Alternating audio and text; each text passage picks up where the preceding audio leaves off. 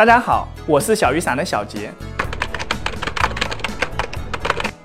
这里是精算师讲保险，由小雨伞保险冠名播出。小雨伞保险做简单透明的保险。话说，最近我邻居自从关注了我们的微信公众号“小雨伞保险”之后，就痴迷于增加各种健康保障。最近，他很郑重地问了我一个问题：终身寿险和定期寿险。到底该怎么选择？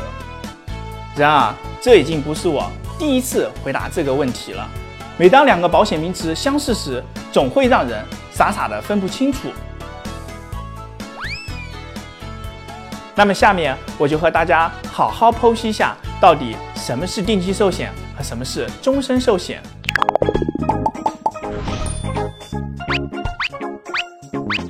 再说我的邻居啊，隔壁老王最近刚刚结婚。房贷压力比较大，也是一位十分谨慎惜命的 boy，十分担心，万一自己有个什么意外，沉重的债务压在了老婆身上。他现在最迫切的是想了解买什么保险最合适。曾经咨询过我的另外一位用户董小姐，公司高管，资金充裕，年龄四十，也在纠结终身寿险和定期寿险有什么区别。工欲善其事，必先利其器。如果想要搞清这两个问题，首先要了解一下定期寿险和终身寿险的区别是什么。当你开始为人的寿命和身体保障保险时，就要好好了解一下什么是人身保险了。没错，人身保险就是以人的寿命和身体为保障目标的保险。乐坛天后玛利亚凯莉就花了十亿美元保美腿，日本著名女优冲田杏里给自己的胸上了一亿日元的保险。而此身体非彼身体，到底所说的身体是什么呢？不是指身体的某个部位哦，而是指身体的死亡。到底怎么区分终身寿险和定期寿险呢？首先说说这两个产品的共同特点，没错，都是保障死。虽然听起来有些怪怪的，其实当你了解之后还是蛮厉害的。有部美国西部喜剧片叫做。死在西部的一百万种死法。Everything out here that's not you wants to kill you. Angry drunk people, hungry animals, outlaws. Oh, the fucking doctor. I couldn't save her. She had a splinter, doc. 有搬运冰块，狗带了；有中毒，狗带了；有在拍摄的时候被闪光灯火烧死了，狗带了。好吧，这么多种死法，是不是这两个产品都可以保障到呢？没错，是的，通通可以保到。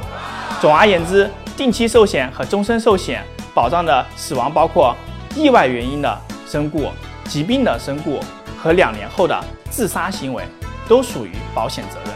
从名称上也可以很容易看到定期寿险和终身寿险的区别。定期寿险呢，一般是指固定年限的保险，通常是指十年、二十年、三十年不等。终身寿险的保障期限呢，一般只有一种，保障至终身，直至死亡。除此之外，终身寿险和定期寿险最大的不同在于，在定期寿险的基础上呢，增加了存折储蓄的功能。一般在七十岁之后呢，您可以领取一笔保险金。乍看觉得终身寿险好划算啊，又给钱又保障的，那么是不是终身寿险是最好的选择呢？如果您的保费有一千元，定期寿险的保障呢可以去到二十万，终身寿险的保障呢可能只有十万的保额。如果终身寿险的保额要去到二十万的话呢，保费可是要贵上一大截呢。这就是活脱脱的经济适用男和土豪高帅富的区别啊！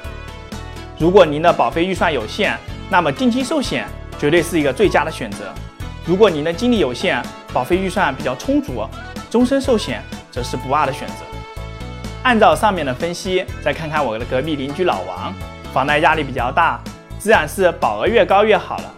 所以选择定期寿险是一个最好的选择，而对于董小姐呢，资金比较充裕，时间比较有限，选择终身寿险是一个最好的选择。